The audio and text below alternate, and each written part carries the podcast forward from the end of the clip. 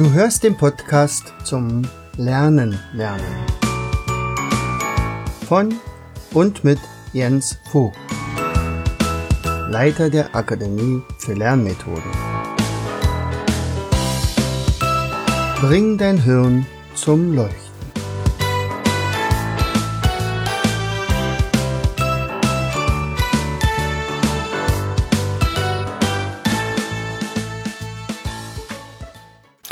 Herzlich willkommen zu einer weiteren Episode Bring dein Hirn zum Leuchten. Schön, dass du wieder eingeschaltet hast und mir zuhörst. Ich bin Jens Vogt und äh, heute reden wir mal über ja, den, die Auswirkungen dieses dieses der Schulschließungen in den letzten Monaten von Corona. Ja, was bedeutet denn das?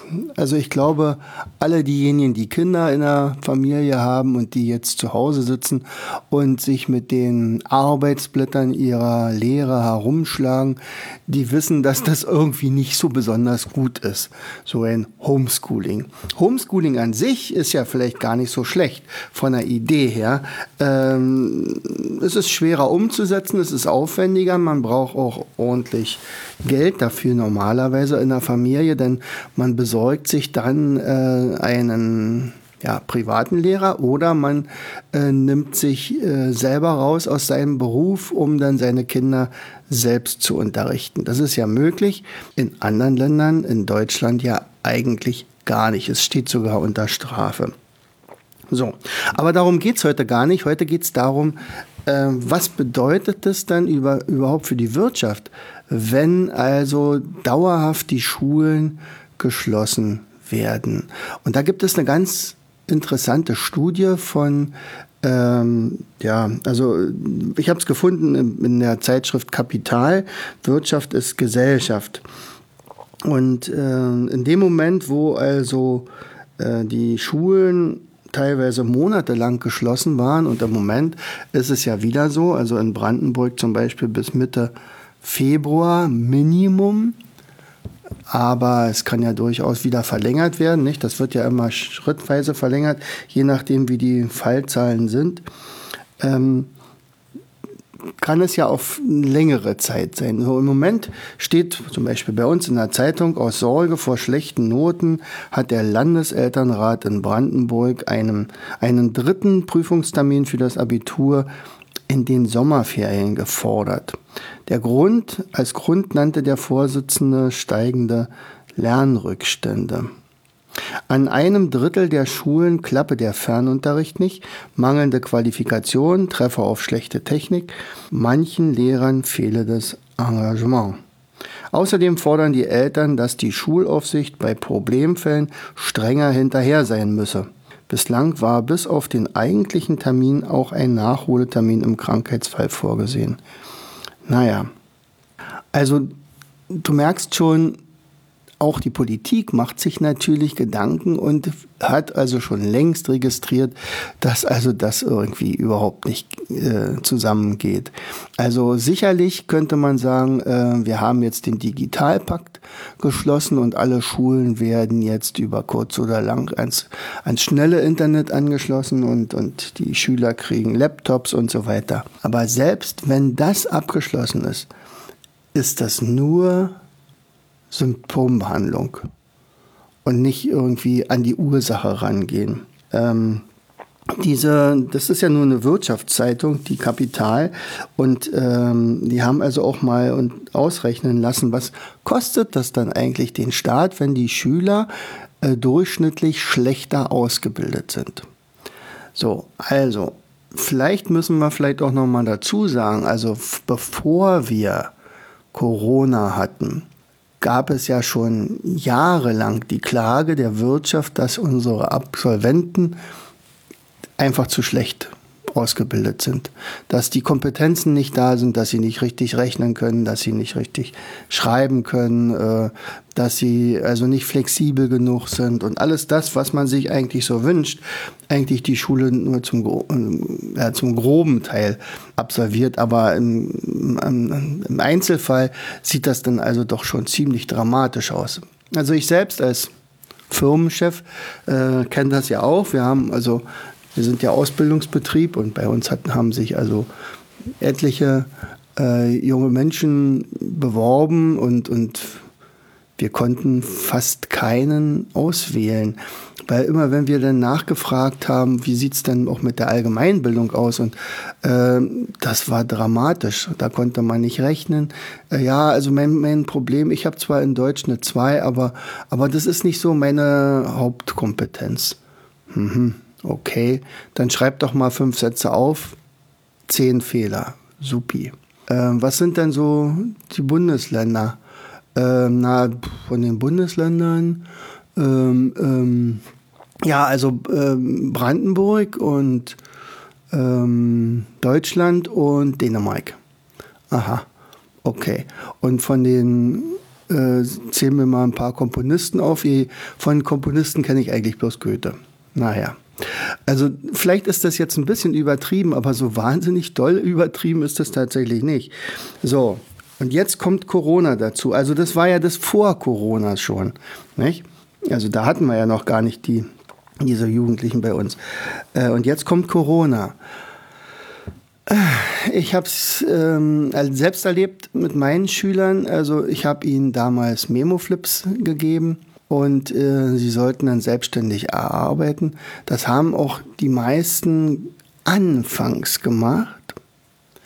Äh, das war also in der Oberschule, also nicht Gymnasium. Am Gymnasium wäre ich mir ziemlich sicher gewesen, also 80, 90 Prozent hatten die Arbeiten dann auch erledigt.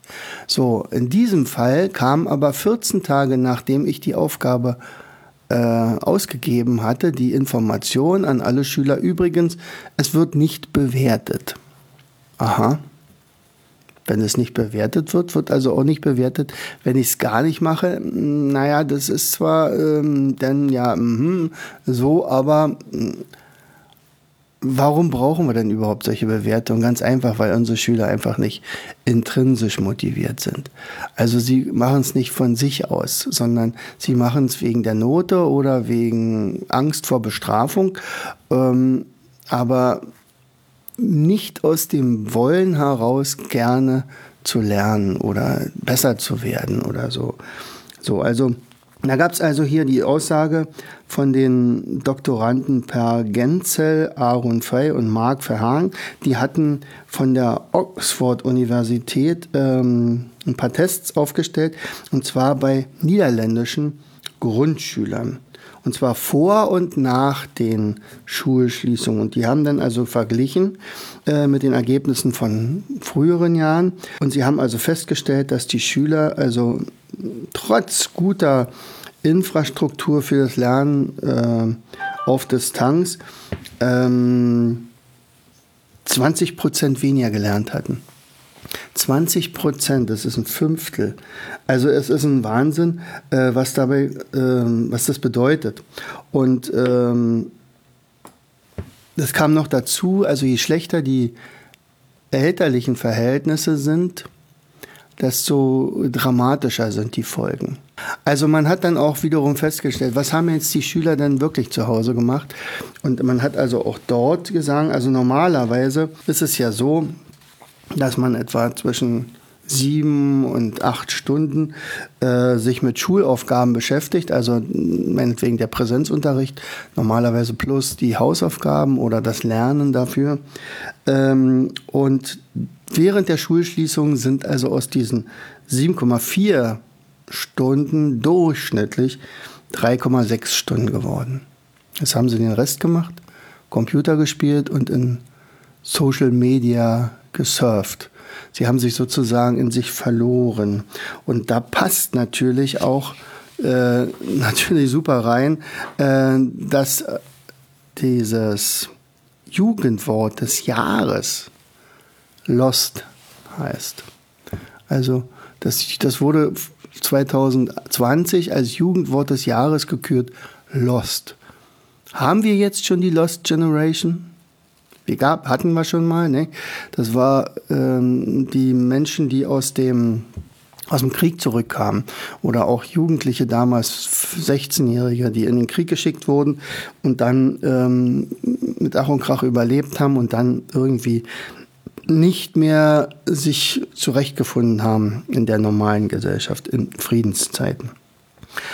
So, und man hat dann also ausgerechnet, wenn also dauerhaft die Leute weniger ausgebildet werden, dann bedeutet das tatsächlich auch dramatische Auswirkungen auf die Wirtschaft. Frag doch mal einen Elektriker, wann er das letzte Mal ein, ein, eine Anfrage hatte äh, eines ähm, ähm, Lehrlings, äh, dass er bei ihm anfangen könnte, den er auch wirklich gebrauchen konnte. Ähm, da wirst du vielleicht Antworten kriegen, ihr sagt, ja, von fünf Jahren, da, da hatte ich mal einen, aber so, naja. Also, wenn wir dagegen steuern wollen, dann müssen wir sofort anfangen. Man hat das sogar beziffert, was das bedeutet, sagen wir mal, wenn diese Generation, jetzt die Corona-Generation, nicht plötzlich durch einen sehr, sehr günstigen Umstand äh, nun doch nicht in diese Verliererschiene kommt, dann kostet es den deutschen Staat über 80 Jahre etwa 2,56 Billionen Euro. Ja, jetzt könnte man fragen, wie rechnet man sowas aus? Nun, ähm, die ökonomische Argumentation äh, dahinter geht folgendermaßen. Ein Mensch erlangt, sagen wir mal, mit einem oder mit jedem Jahr zusätzlicher Bildung zusätzliche Fähigkeiten. Nicht? Also unsere Absolventen müssen sich ja auch danach weiterbilden. Die Berufe verändern sich, das Berufsbild verändert sich. Und äh, wie komme ich denn dazu, neue Dinge zu erfinden oder neue Ideen mit einzubringen oder den technologischen Fortschritt zu steigern? Oder einfach nur schneller arbeiten zu können.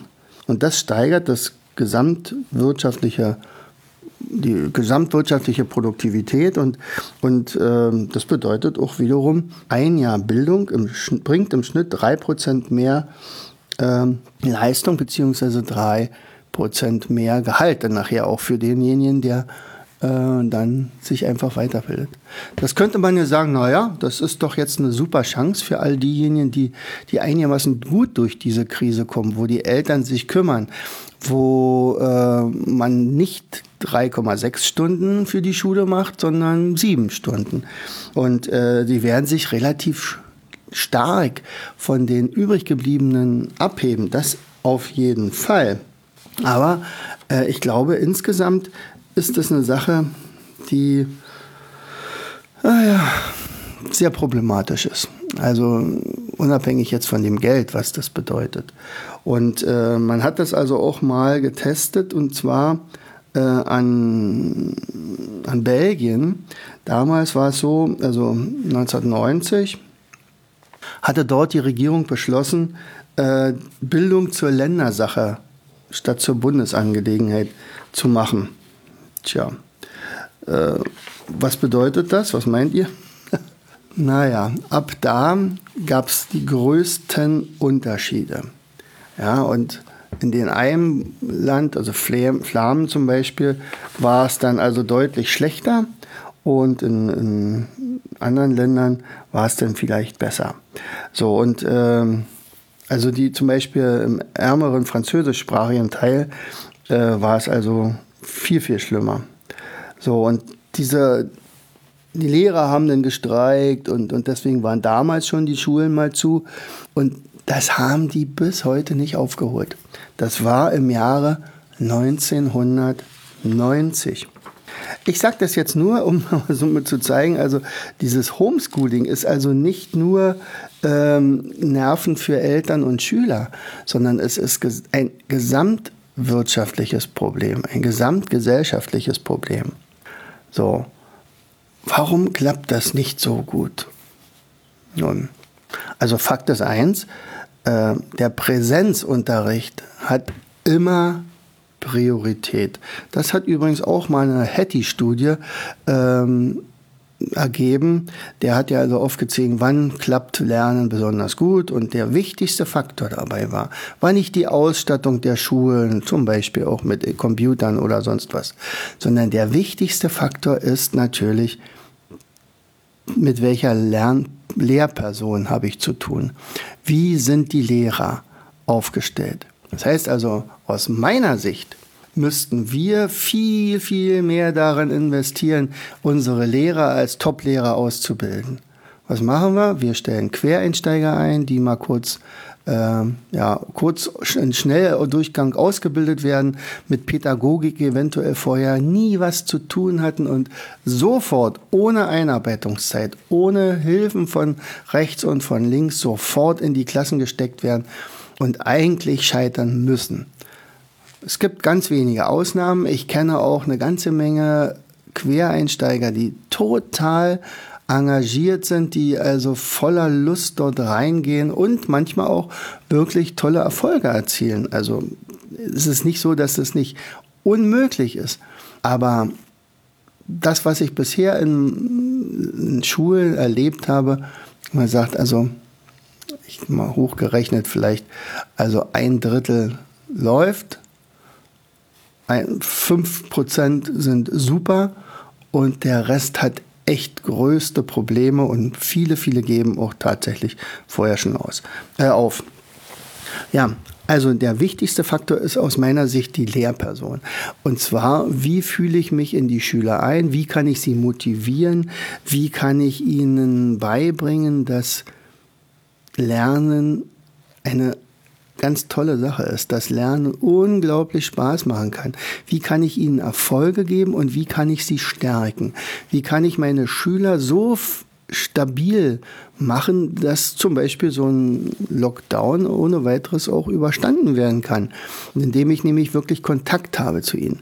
Auch hier kann man ja sagen, gibt es ja die größten Unterschiede innerhalb der Schulen. Die einen haben gar, keine, gar keinen Kontakt mehr zu ihren Schülern, weil nämlich Internet nicht geht und äh, die Lehrer eine Bedarfsgemeinschaft machen, indem sie irgendwelche ähm, Arbeitshefte und so weiter in die Briefkasten stecken. Also wenn man überlegt, in welchem Land wir leben. So, also wir müssen die Schüler unabhängig machen. Wir, unser Ziel muss es sein, sie zu guten Lernern, aber eigentlich viel besser noch zu gerne Lernern zu machen. Und demzufolge brauchen sie auch eine Perspektive. Was bringt es mir, wenn ich am Ende fleißig gelernt habe? Also wenn ich intrinsisch motiviert bin, nicht? und guck mal, ich, das beste Beispiel bin ich. ich. Ich müsste ja theoretisch nicht mehr lernen. Ich, hab, ich bin jetzt äh, in der Endphase der Lehrertätigkeit gewesen und, und, und äh, sagt, na ja, also bitteschön, interessiert mich das noch? Natürlich interessiert mich das noch. Wenn ich ein neues Video sehe zu irgendeiner geografischen Sache, na, dann sauge ich das doch auf. Ist ja klar. Und dann sage oh, das müssen meine Schüler unbedingt wissen. Wir machen es ja im Moment so mit dem Homeschooling-Kanal. Also den haben wir, haben ja nicht umsonst hier etwa 100 Videos gedreht, äh, um das soll ja natürlich sein, Mensch, Leute, guckt doch mal, lernen ist doch eigentlich eine coole Sache und macht auch Spaß. So, die zweite Sache ist, die, die überhaupt gar nicht im Lehrplan steht äh, und, und wo der Klassenlehrer fast überhaupt gar keine Zeit dafür hat, ist, welche Ziele haben denn unsere Kinder? Haben die denn überhaupt ein Ziel? Oder geht es nur darum, irgendeinen Abschluss zu schaffen? Ich muss ja eh in der Schule sein, also bitteschön, äh, mache ich das halt.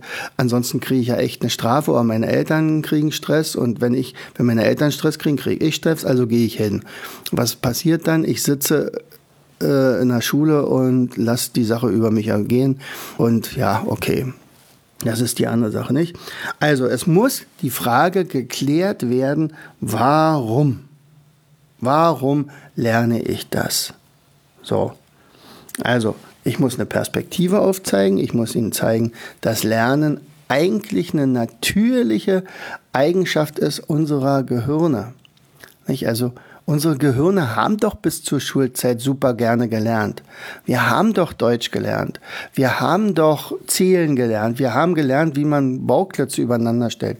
Wir haben gelernt, wie man Fahrrad fährt. Wir haben gelernt, ähm, ach weiß ich. Also das sind da Sachen, also oder diese spannende Sache. Oh, jetzt kann ich gleich lesen. Also noch ein bisschen und dann kann ich mir ganze Bücher angucken und so. Also, die Schüler müssen aber gleichzeitig auch ebenfalls mit den modernsten Lernmethoden ausgerüstet werden. Auch hier haben wir dramatische, äh, ja, dramatische Defizite. Also Schaut mal in die Ausbildung unserer jetzigen Kollegen, die, die äh, Lehrerausbildung. Wie viel oder wie groß ist der Anteil an modernen Lernmethoden? Katastrophal. Es wird weiterhin, wie vor äh, bei mir vor 35 Jahren, äh, weiterhin nur fachspezifisch unterrichtet und nur ganz am Rande äh, Methoden erwähnt. Ja, das könntet ihr ja mal machen, aber gleichzeitig wird es nicht umgesetzt, weil die Absolventen ja erst mit ihrem Referendariat mit Schülern zu tun haben und nicht während ihrer Studienzeit ist. Wie sollen sie denn theoretisch irgendwie was lernen und dann später mal, ach so, so sieht also ein Kind aus. Ach, na, die sind ja ein bisschen kleiner als wir. Hm, hätte ich gar nicht gedacht. Also, es ist dramatisch. Ähm, sie müssen auch gelernt haben, ihr eigenes Lernen zu organisieren.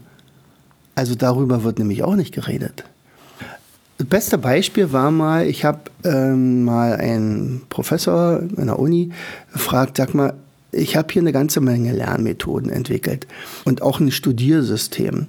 Ähm, Wäre das nicht interessant für dich, wenn du äh, deinen Studenten dieses Studiersystem empfehlen könntest? Du erklärst kurz, wie es geht.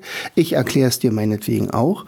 Und ähm, und dann sollen sie mal selbstständig lernen. Also es geht hier um Erwachsene. Es geht jetzt nicht mal um Kinder, nicht? Äh, und die Antwort war sowas von symptomatisch. Ähm, Jens, pass mal auf. Also ich habe hier ungefähr 250 Studenten bei mir im Hörsaal. So, Fakt ist, wir dürfen eh nur 130 Studenten durchkommen lassen. Rate mal, wer die 130 sind. Das werden die Besten sein. So, stell dir mal vor, du hättest jetzt dieses System, oder die hätten jetzt alle dieses System, die würden also alle gut lernen können. Ja, woran soll ich denn erkennen, wer jetzt der Beste ist? Ich da dachte, ich fall vom Glauben ab. Er sagt, ist das nicht deine Intuition, also dein, dein innerer Wunsch, dass deine Studenten so gut wie möglich ausgebildet werden. Du machst ja nur noch deinen Job. Ja, wenn du das so siehst, also ich mache das schon eine ganze Weile und weißt du, bisher bin ich damit immer ganz gut gefahren. Ja, und so sehen das natürlich auch viele Lehrer. Bisher sind sie doch damit gut gefahren. Also bisher kriegen sie doch weiterhin ihr Geld. Bisher ähm, müssen sie sich nicht total engagieren. Wie wohl bemerkt, ich bin nicht Vera Birkenbiel, die gesagt hat, die meisten Lehrer sind totale Pfeifen. So bin ich nicht. Ich weiß nämlich, wie viel der durchschnittliche Lehrer tatsächlich arbeitet. Und das sind ja Sachen, die, die sieht man ja nicht, nicht? Was passiert jetzt gerade zu Hause? Bestes Beispiel ist meine Frau, die Dagi. Äh, ein, aus meiner Sicht allerdings auch einer der allerbesten Lehrer überhaupt. Ähm, aber die sitzt jetzt etwa 14 Stunden pro Tag an ihren Arbeit, an ihren, an der Schularbeit sozusagen. 14 Stunden und meistens Sonnabend und Sonntag auch noch, weil sie jetzt ja von Homeschooling diese ganzen Arbeiten durchkontrollieren muss und wieder neue erarbeiten und dann wieder durchkontrollieren und wieder neue erarbeiten und so weiter. Und das ist sowas von aufwendig. Es ist ein Wahnsinn. Also, ich will nicht sagen, dass die Lehrer faul sind oder so wie damals Gerhard Schröder. Die Lehrer sind faule Säcke, kriegen bloß noch Geld, müssen es abheben. Ja, natürlich ist es eine, eine angenehme Situation, wenn man sagt, okay, ich weiß auf jeden Fall, dass ich mein Geld kriege. So. Ich kriege übrigens auch das gleiche Geld, wenn ich der schlechteste Lehrer bin, wie der Beste. Es gibt da keine, Qualifikationsaufstiege und sonst was nicht. Und ich komme ja aus der ehemaligen DDR und uns hat man ja künstlich damals jünger gemacht, als man ist. so, das heißt also, unsere Steigerungsstufen waren sowieso immer ähm, nur halb so groß wie die unserer bundesdeutschen Kollegen, aber das war mir egal. Also ich bin ja nicht wegen des Geldes Lehrer geworden. So, also was ist denn nur unsere Antwort? Ich kann ja jetzt nur klagen und sagen und warnen und sagen, hier Leute, das geht ein Bach runter, es ist alles ganz schrecklich und weiter. Äh, gibt es denn überhaupt Lösungen? Ja, ich würde schon sagen, natürlich. wenn man sich einfach mal ganz kurz zurücksetzt und sagen, lasst uns doch mal ganz kurz mal ein Brainstorming machen, was muss verändert werden, damit es tatsächlich nicht den Bach runtergeht. Also die erste Sache ist, also unser Angebot ist zum Beispiel dieser Homeschooling-TV-Kanal.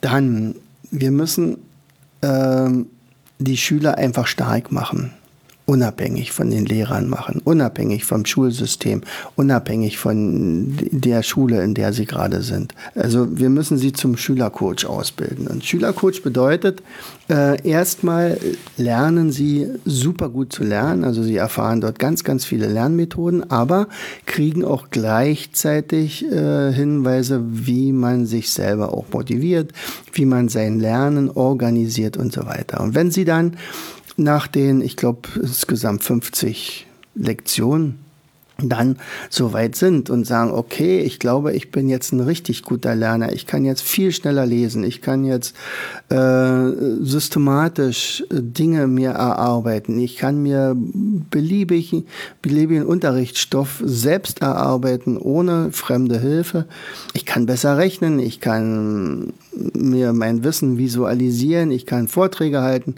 all das wenn ich das kann, dann ist es ja ein leichtes, meinen Mitschülern das auch beizubringen. Und dann dupliziert sich die ganze Geschichte. Und Fakt ist eins, derjenige, der also Schülercoach ist und jemand anders daran anleitet, der lernt ja noch viel besser. Denn Lehren ist immer das beste Lernen. Das kenne ich als Lehrer auch. So, und die zweite Sache ist, und das ist dann natürlich doch der, der etwas eine Steigerung dazu.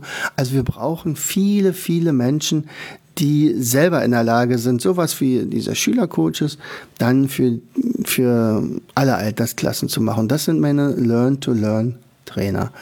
Die bilde ich dann über ein oder zwei Jahre aus, je nachdem, wie schnell sie es werden wollen und wie nachhaltig.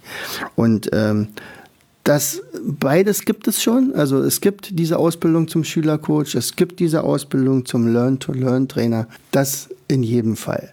Was gesellschaftlich sich verändern muss, also aus meiner Sicht, und ich glaube, wenn du Lehrer fragst, egal wen, wenn du Eltern fragst, egal wen, äh, dann werden dir 80 bis 90 Prozent, das ist aber nur eine persönliche Schätzung, sagen, dass föderative Schulsystem muss dringendst abgeschafft werden. Es kann nicht sein, dass jedes Bundesland sein eigenes Süppchen kocht. Damals, als wir zur Wende äh, dann unser System wechseln, gewechselt haben, natürlich, äh, da hatten wir uns auch eigene Gedanken gemacht. Also was könnten wir machen? Wir haben die besten Lehrer zusammengesucht, äh, damals ähm, und, und äh, zum Beispiel die Lehrpläne geschrieben. So, und äh, die Folge davon war, ja, das ist eine super Sache, äh, was ihr jetzt euch da so ausgedacht habt, aber wir werden euch mal äh, das Budget kürzen. Ähm, also ihr, ihr, den, den Lehrplan, den könnt ihr behalten, aber wir, wir ändern das auf die Hälfte der Stundenzahl. Wupp, das war der erste Hammer. Und der zweite Hammer ist, kurze Zeit später kriegten wir ganz anderen Lehrplan, der von Nordrhein-Westfalen war. Warum? Ja, ist eben so. Da wurden wir nicht gerade gefragt. Und äh, zwei Jahre später, äh, da war ich verantwortlich für die, ähm, ähm, die Sport, für den Sport.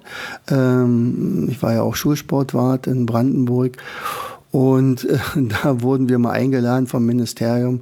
Es kamen etwa 500 Sportlehrer und zum Diskutieren. Wir hatten einen Entwurf gehabt für einen neuen Lehrplan im Sport und man wollte von den Sportarten abgehen, also nicht mehr Leichtathletik, Schwimmen, äh, Turnen, äh, ja alles Mögliche, die wir sonst hatten. Äh, und da haben wir uns zu 99,9 Prozent geeinigt. Dann gesagt, nein, das System, was wir bisher hatten, war toll. Sicherlich, neue Sachen können wir gerne mit aufnehmen, gar kein Problem, aber wir bleiben beim Sportartensystem. Äh, die, der Vorschlag war nämlich, äh, statt äh, Basketball sollte man ja sagen, spielen mit Regeln. Könnte jetzt also auch zwei Felderball gewesen sein. Hättest du deinen Lehrplan auch erfüllt. Oder äh, Leichtathletik, ähm, nee, Springen. Es kann aber auch sein, über einen Gummi springen oder, äh, weiß ich nicht, oder Gleiten oder Rollen und sowas alles. Äh, und da haben wir gesagt, das ist alles so wischiwaschi. Da geht der, die, das Leistungsniveau dramatisch runter. Wollen wir nicht. An dem Jahr wurde tatsächlich der Lehrplan abgelegt, äh, abgelehnt. So, also wir haben dann keinen Lehrplan mehr gehabt. Also den, wir haben den alten behalten, weil der wirklich gut war. Zwei Jahre später wurden wir nicht mehr gefragt und der neue wurde eingeführt. also aber in Brandenburg. Und in Bayern war es ein ganz anderer Lehrplan und in Hessen war auch ein ganz anderer Lehrplan und in Schleswig-Holstein ebenfalls. Also, ähm, diese Sache und auch der Umgang mit dem äh, Schließen von Schulen und, und, und. Es ist einfach katastrophal. Und diese, dieses Föderative, das muss aus meiner Sicht weg. Also es kann nicht sein. Also alle anderen Länder rings um uns rum, die schütteln nur den Kopf, wenn man sagt, ja, also ähm, ja, nee, in Bayern ist es anders. Wie in Bayern ist es anders? Das ist doch, ihr seid doch Deutschland, oder? Ja, die haben einen anderen Plan. Dann haben die ja auch andere Bücher. Mhm, stimmt. Das ist ja wahnsinnig teuer. Ja, weil die Verlage können nur relativ kleinere Auflagen machen. Also die könnten ja richtig guten Gewinn machen, wenn sie also ein einheitliches Schulbuch rausgeben würden. Meinetwegen kann man dann noch zwei, drei zur Auswahl nehmen für die Verlage, aber das gelte dann für alle Bundesländer. Nee, gibt's ja auch nicht. Also da könnte ich jetzt viel philosophieren. Du merkst schon, äh, ich darf mich da auch nicht verlieren. Also unsere Antwort nochmal, Homeschooling TV, ist kostenlos, wenn du also Kinder hast, such dir äh, bei, äh, bei uns auf der Startseite, also Akademie für Lernmethoden, äh, dieses Homeschooling, diesen Homeschooling-Button trägst du dich kurz ein und dann, dann kriegst du regelmäßig deine Videos und hast den Zugang zu früheren Videos natürlich auch. So, die zweite Sache, Ausbildung zum Schülercoach sollte im Prinzip jede Familie angehen. Kann ich nur empfehlen. Ich werde mal einen Link in die Show Notes bringen. Und die Ausbildung zum Learn-to-Learn-Trainer, der braucht übrigens keine pädagogische Vorbildung. Vorbildung. Ja, es ist nur der, der Wille, anderen Leuten etwas beizubringen und Spaß am Lernen zu haben, Begeisterung entwickeln können fürs Lernen. Vielleicht sogar erstmal nur für sich, aber dann später auch für andere, ähnlich wie bei diesem Schülercoach. So, heute mal also dieses Thema. Ich hoffe, ich habe dich nicht zu sehr zugequatscht, aber ich würde mich freuen, wenn du beim nächsten Mal wieder dabei bist. Vielleicht schreibst du auch den einen oder anderen Kommentar mal unter dieses äh, unter dieses Podcast, dass du also sagst, Mensch, mir geht es so und so und und äh, vielleicht auch Erfahrung äh, mit, wie es gut laufen könnte. Also, herzlichst, dein Jens. Du hörtest den Podcast Das Lernen lernen. Bring dein Hirn zum Leuchten. Von und mit Jens Vogt, Leiter der Akademie für Lernmethoden. Gerne lade ich dich ein, uns auf unserer Seite zu besuchen. Klicke einfach auf www.afl-jv.de.